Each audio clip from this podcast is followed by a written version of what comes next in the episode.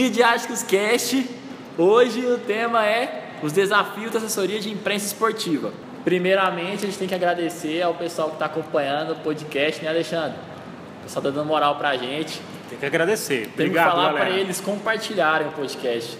Porque Ó, a informação é para todo mundo, né? Pra você ficar Não, monopolizando o não, negócio. va- não basta só ouvir, tem que compartilhar. É. Tem que passar a informação. Imagina você ficar inteligente Isso. sozinho.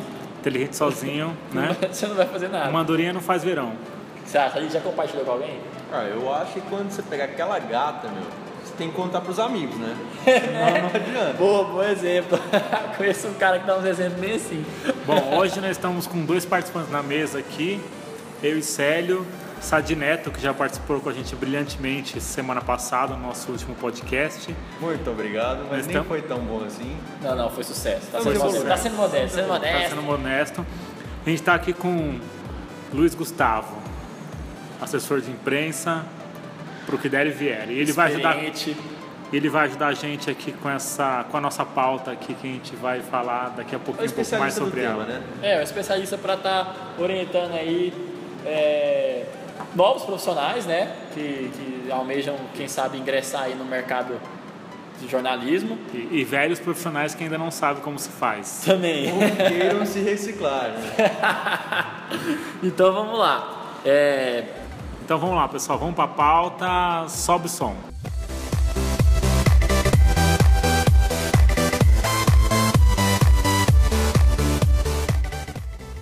Luiz, a gente sabe que, que o cenário esportivo ele, ele é influenciado por, vários, por várias variáveis, né? Então, tanto no, no ponto de vista esportivo, político, econômico, a gente sabe que as instituições elas sofrem bastante com o que está acontecendo ao redor delas. E a gente queria saber como que o assessor de imprensa ele lida com isso, sabe? Porque hoje ele está trabalhando junto com o marketing, amanhã ele está lidando com uma crise, né, controlando ali uma situação que não estava no, no- no planejamento. Então a gente quer saber como que o profissional de assessoria de imprensa ele está preparado para isso. Bom, Sérgio, primeiro é um- uma satisfação imensa estar com, com você, com o Alexandre, com o Sadi aqui, grandes amigos, e dizer que eu sou um ouvinte assíduo é, do A podcast, gente agradece a audiência. estou ouvindo desde o início, acho uma, uma iniciativa fantástica de vocês. É isso aí, dos sete que já ouviram o podcast, quatro já participaram aqui. Se você quer estar aqui, só ouvir que logo logo a gente convida. Vai lá. Sacanagem com a audiência. É, bom, mas eu acho que você tem razão, a gente está... o trabalho da assessoria de imprensa, ele está, certa forma, ligado a uma série de fatores que o assessor não pode controlar. É, são fatores que envolvem uma instituição grande, como é um clube de futebol, é, e até mesmo é, agremiações menores de outros esportes, como o vôlei, como o basquete, que tem crescido é, no Brasil. Mas enfim, é, questão econômica é, é uma coisa que influencia muito dentro do trabalho de assessoria de imprensa. Primeiro por um fator muito simples, a própria composição da estrutura da assessoria. É, desde a quantidade de pessoas que você vai ter, é, eu conheço assessorias de imprensa de clubes de futebol com sete jornalistas. Nossa. É uma estrutura onde existe um trabalho muito, muito estratificado. Então, você tem aquele responsável somente por rede social, você tem aquele responsável somente por site, por relacionamento com a imprensa, por cuidar de diretoria, e isso otimiza o trabalho. Quando você tem um, um foco exclusivo, a- a- o percentual de chance de você acertar é maior. Você se especializa em uma coisa. Já conheço assessorias de imprensa de clubes de futebol que tem um jornalista. Então o cara tem que apagar incêndio de manhã. e- Faz tudo, o cara. É, e estar com o time à tarde, viajar à noite. E isso, claro, prejudica é, a qualidade do, do produto final do trabalho de uma assessoria. Luiz, e fica difícil, né, cara, para esse profissional que está nessa situação, para ele colocar em prática tudo aquilo que ele sempre acreditou na carreira, tudo aquilo que ele já aprendeu e que carrega consigo. Então, nessa situação, ele não consegue exercer, né, de fato, o sonho que ele, que ele sempre teve, né? Não tem autonomia, né, em muitos casos, de desenvolver o trabalho da forma que ele acha que deveria ser desenvolvido. Né? Sofre influência também de hum, externas, mas também da, degraus acima dentro da própria organização, né? não só externa. Ele sofre pressão política, digamos assim, dentro da, da instituição. Mas mesmo quando ele possui autonomia, se ele não tem uma estrutura física que dê aporte para ele, ele também não vai conseguir realizar esse sonho. Porque um profissional para cuidar hoje, vamos, vamos pôr alguns exemplos aqui, de rede social, de site, de relacionamento com a imprensa, de instruir atleta em comissão técnica, já fica desumano para um profissional apenas exercer todas essas funções. Além disso, é, e isso é uma questão que acontece na maioria dos clubes de futebol do país, hoje o assessor de imprensa tem quase que uma ligação direta com assessor de imprensa ou o departamento de comunicação no geral, tem quase que uma ligação direta com o torcedor. E isso toma muito tempo de um profissional assim. O torcedor, ele quer se sentir dentro do clube. Os clubes, no geral, percebem que hoje precisam fazer com que os torcedores se sintam parte do todo. Sobrou para a comunicação tomar conta disso. então, são muitas funções se você não tiver uma estrutura, é, tanto de pessoal, quanto uma estrutura de equipamento mesmo, uma câmera fotográfica boa para você poder é, mandar foto para a imprensa, é, ter um gravador bacana para você poder mandar áudio release para o pessoal, é, ter um computador com um modem para poder ter agilidade na hora da informação, enfim, desde equipamento até pessoal qualificado e em uma quantidade adequada são fundamentais para um bom exercício da assessoria de imprensa. Engraçado que o que ele falou aí, que assim, às vezes, no caso do futebol, por exemplo, o cara é assessor de imprensa e ele tem que estar tá lá no campo e tem que estar tá nas redes sociais ao mesmo tempo, né? Então é. ele tem que acompanhar o time e tem que estar tá postando funções. informações porque tem que fazer sozinho, né? Não tem Sabe outra coisa que eu acho que quebra o trabalho deles? É quando é, parece que, que um, especialmente um clube de futebol, ele tem vários buracos, assim, onde a informação ela acaba vazando por todos os lugares, assim, e acaba perdendo o controle de quem deveria estar assumindo a frente, que, deveria, que a assessoria tem responsabilidade disso. E as pessoas acabam passando por cima e vai vazando notícia ali, notícia aqui, e o assessor tem que ir lá e tapar buraco. É mais ou menos isso, Luiz? Acontece muito. O problema é que a assessoria de imprensa ela é relativamente recente, principalmente no esporte. É... E os clubes de futebol e outras agremiações esportivas, aqui eu estou generalizando, existem, claro, muitas exceções, mas eles ainda não aprenderam a trabalhar com comunicação. Eles ainda não sabem explorar o melhor que a comunicação pode dar para eles. É... existe vazamento de informação, isso é. Porque jogador hoje tem contato direto com, com o repórter, é, todos os dirigentes hoje têm contato direto com o repórter, o roupeiro tem, direto, tem contato direto com o repórter, o motorista. Então, assim. Quando não rola um jabazinho por fora para sair a informação, né? É. Acontece menos hoje em dia. Acontece ainda, mas acontece bem menos do que acontecia 10 anos atrás. É, esse negócio de você ter jornalista hoje no caderninho, na folha de pagamento do clube, isso está diminuindo. E é uma prática, inclusive, que vale, é, que é, é interseção de uma assessoria de imprensa mais profissional. Um, um, jornalista, um cara formado que tem lá seus princípios éticos, ele não vai aceitar esse tipo de coisa. Então, então aproveitando o gancho desse comentário, é, na última edição do Midiático Cast a gente falou sobre a gestão e a profissionalização e o caminho que essa profissionalização pode seguir para melhorar, né? para explorar o máximo potencial de todas as áreas dentro do clube. Aqui na assessoria de imprensa, é, como é que você enxerga isso? Você disse que está havendo uma evolução, mas por qual caminho você, acha que essa evolução tem que passar? É pela terceirização? Você é contra? O profissional tem que ser realmente jornalista? Ela tem que ser polivalente? Como que seria uma estrutura básica, enxuta, mas eficiente de um clube de Série A? É, cada macaco no seu galho, digamos assim. Como eu falei mais cedo, é, que é muito bom quando você consegue ter pessoas que têm uma especialidade trabalhando exclusivamente naquilo. É, eu acho complicado você colocar um cara que não é, é jornalista para trabalhar com jornalismo, porque no assessoria de imprensa ao cabo ela trabalha com jornalismo, nada além disso. Então, penso que é, é fator primordial que um jornalista esteja é, sempre, sempre no comando. Agora, Isso não vem, é, historicamente não é o que acontecia. Mas como eu disse anteriormente, está mudando. Aos poucos, isso tudo está se profissionalizando. Como a gestão dos clubes está se profissionalizando, a comunicação dos clubes também está se profissionalizando.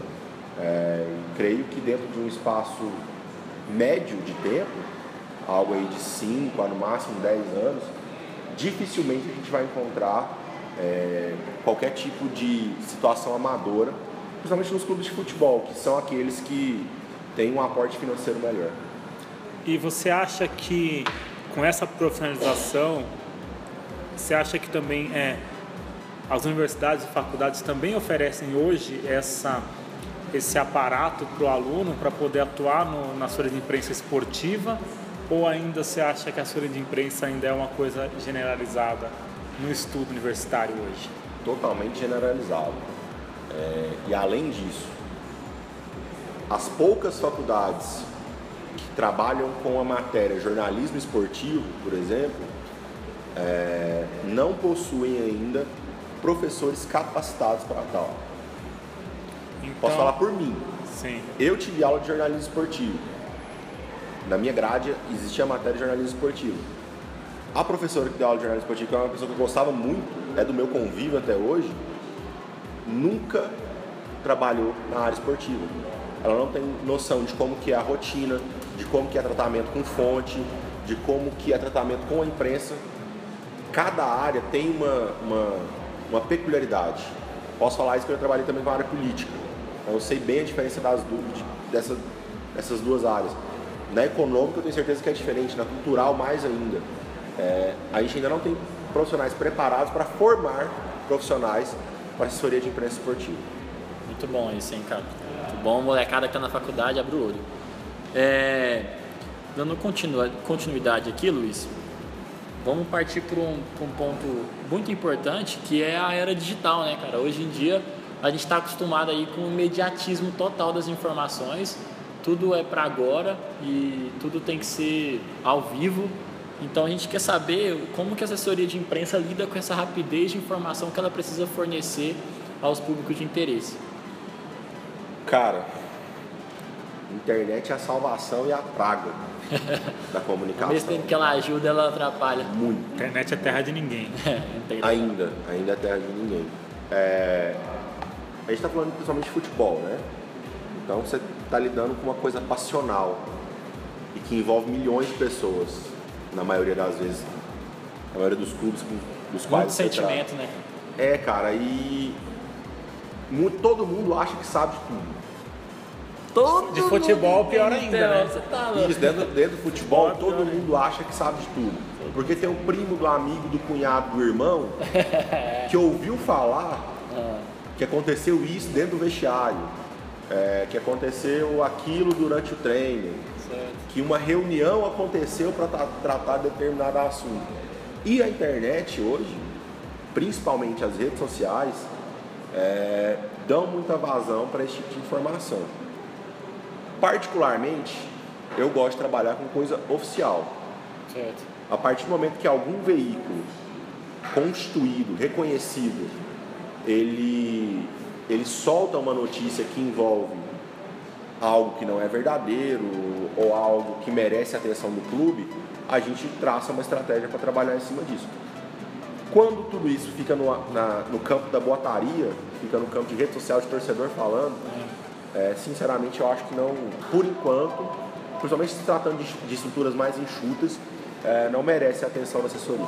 Colocar essa dica. Mas isso não significa necessariamente que vocês ignoram a repercussão popular. Simplesmente não, não dão muita atenção no sentido de, de resposta se não. não for algo massivo. É não, isso não? Não, não. Porque a, a gente não trata a notícia quando ela a gente não trata assim de forma de estudar o caso e partir com uma estratégia quando a notícia parte de um torcedor que não é uma fonte confiável e que não, não tem fundamento para falar sobre aquilo. Toda e qualquer discussão e repercussão de notícias do dia a dia por parte da torcida, ela é observada e avaliada. E quando necessário, a intervenção da assessoria. Se for necessário repassar ó, a repercussão disso aqui não foi boa. Você passa para o treinador, você passa para o diretor, você passa para o presidente, tá, não foi boa. O que nós vamos fazer então em relação a isso? A repercussão em si, ela é sempre levada em conta. O que eu disse é que nem sempre as informações que são trazidas à tona por meio de torcedor, não por meio de um veículo de comunicação, são levadas é, em conta na hora de tratar uma estratégia de comunicação. É, Luiz, agora indo para o lado do assessorado, a gente sabe que deve ser bastante complicado esse tipo de trabalho, porque você está preparado para lidar com a informação e com a exposição aos veículos de massa. Já o assessorado ainda está passando por esse processo. A gente quer saber como, como vocês trabalham assessoria com os atletas, com dirigentes, com seja lá quem for, que, que precisam de um. Com a figura pública. Né? É, com a figura pública, elas precisam de um norte, né? Existem dois pontos aí. Aquele dirigente, jogador, enfim, que ele é assessorado exclusivamente pelo clube, pelos profissionais do clube, uhum. e aquele que ainda tem uma assessoria particular. Ah, aí as duas assessorias têm que estar em harmonia. É o ideal, mas não é o que acontece hoje. Não é o que acontece. Até mesmo porque, muitas das vezes, há um conflito de interesse. O clube tem interesse que a informação seja tratada de uma forma e o jogador, na maioria das vezes, jogador, porque dirigente não tem assessoria particular uhum. ainda, quase não tem, é, o jogador quer tratar isso de uma outra forma. É, cada um tem sua linha editorial, a assessoria do particular tem uma, do clube tem outra. E isso constantemente tem entrado em conflito em diversos lugares do, do país. E gera um ruído muito grande, porque quando você vai se comunicar com, com o repórter, com o seu setorista, por exemplo, já aconteceu comigo, o cara fala assim, pô, mas o assessor do jogador já me ligou falou sobre, sobre esse assunto, mas numa outra ótica. Uhum. Então gera um ruído muito forte. Você cria duas versões oficiais para o mesmo papo. Então é muito complicado. Agora, quando você tem um, um, um atleta, e a maioria deles hoje quando vem da base ainda não tem assessor, você consegue trabalhar esse produto bruto, digamos assim, é um pouco mais simples, principalmente por meio de media training. É, é a, a, ferramenta mais eficaz hoje para você conseguir dar um, é, uma identidade do, termo, do ponto de vista de comunicação para um atleta. Claro que isso depende muito da educação que ele teve, é, do nível cultural dele, é, do quanto ele lê, por exemplo, do quanto ele acompanha as notícias sobre o próprio clube, sobre o adversário. Uma série de fatores externos é, envolvem como você vai conseguir se comunicar com o jogador para o jogador se comunicar com a imprensa. E, e, qual a sua opinião sobre essa mudança do perfil mesmo do atleta? De hoje ele ter essa influência muitos deles desde que chegam ao elenco profissional, esses que são mais famosos e consequentemente os que concedem mais entrevistas, eles já terem esse cuidado de serem moldados, trabalhados e darem entrevistas menos polêmicas do que figuras midiáticas do, dos anos 90, Carimbadas, anos né? 80, quando a gente tinha jogador que, que era mais polêmico mesmo. Essa ausência, você acha que tira um pouco do, do teor, da essência do futebol? passa a ser uma coisa muito robotizada, mecanizada, ou você acha que, é, que, que não é assim? Que o fato desse cara sofrer o media training não, não é a consequência disso? Não é a consequência, sim. É, eu entendo os saudosistas que gostam de falar ah, que na minha época repórter entrava no vestiário, uhum. repórter fazia isso, repórter viajava com o time. A profissionalização do futebol, que foi o tema de vocês é, no podcast passado, perpassa por mudanças na rotina. É, esporte hoje, esporte profissional é um produto. Então ele, ele deixou de ser meramente uma paixão para envolver questões comerciais. Daí a importância de você conseguir, a gente não consegue, né? a gente tenta controlar as informações que são oficiais, que partem dos personagens é, que são diretamente, diretamente ligados ao clube. Agora, o media training, ele não tira a característica do jogador. Existe aquele jogador é, que... Personalidade do cara, né? É, que ele tem uma personalidade mais forte. mais forte, que de vez em quando ele vai é, dar uma cutucada em um, Ah, cutucada em outro. Isso independe de mídia treino. E tem um jogador que é mais retraído, tem um jogador que é, dá menos informação e não é na entrevista.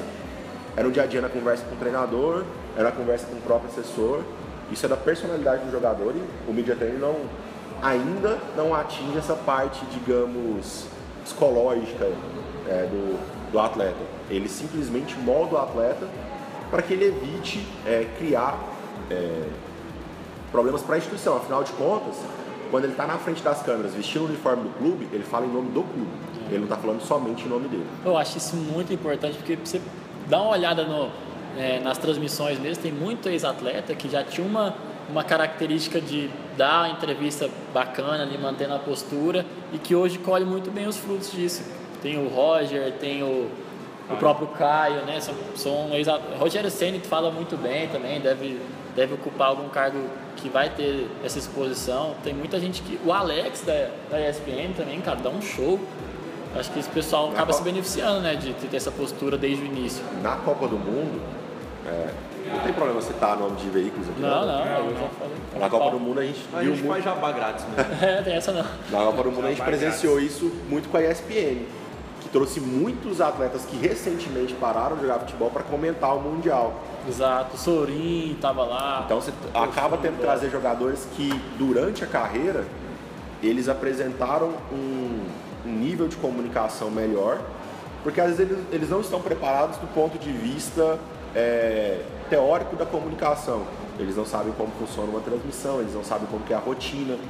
É, questão de tempo é algo muito importante quando você vai falar em televisão e rádio principalmente. Mas quando você não tem o tempo para preparar esse profissional, você recorre, recorre àquele que já tinha um nível de comunicação bom enquanto jogador para suprir uma necessidade muito rápida que você tenha. É, a gente até falou um pouco disso no- na última edição, né? Que os clubes da Europa eles priorizam ex-atletas por ter essa identificação com o clube e que, que se prepararam para voltar e assumir uma função dessa. Você conhece algum caso ou tem notícia de algum ex-atleta que atua com assessoria de imprensa, o próprio ex-atleta, ou desconhece? Desconheço. Ex-atleta mesmo, eu desconheço. É, conheço muitas pessoas que migraram de outras áreas do esporte para assessoria de imprensa e vice-versa. Assessor de imprensa que virou empresário, Certo. empresário que fundou uma assessoria de imprensa, isso é mais comum. Agora, ex-atleta que tenha virado assessor de imprensa, até mesmo porque é, o ponto de é, são pessoas que têm, estão acostumados com um patamar financeiro um pouco maior. É, e hoje a, a remuneração dentro da assessoria de imprensa, dentro da área de comunicação em geral, é, não é tão alta assim para atrair esse tipo de, de personagem. Muito bem, Alexandre. Chegando ao fim, né? Chegamos ao fim. Estamos chegando ao fim. Grandes esclarecimentos. Foi muito né? bom, cara. Uma muito aula da de hora assessoria hoje. de imprensa. Luiz dá show, né, cara? É o mestre. É o mestre, né? É uma honra estar na presença desse monstro. Foi muito bom. Aí eu queria que o Luiz finalizasse. É, Luiz, queria que você dissesse assim, pro pessoal que está começando, que está ali estudando e vai chegar e vai escolher a assessoria de imprensa esportiva. É, como nós acabamos de dizer que a- hoje a faculdade ela não dá muito essa estrutura, como que esse cara tem que seguir o caminho? Ele vai ter que ir lá e narrar, e aprender, ele vai ter que buscar fontes, ele tem que beber de onde para poder conseguir seguir esse caminho? A faculdade, a academia, ela ainda não tem é, essa característica de formação em assessoria de imprensa esportiva. O jornalismo esportivo, no geral, ainda é, te proporciona um, um campo muito restrito de estudo.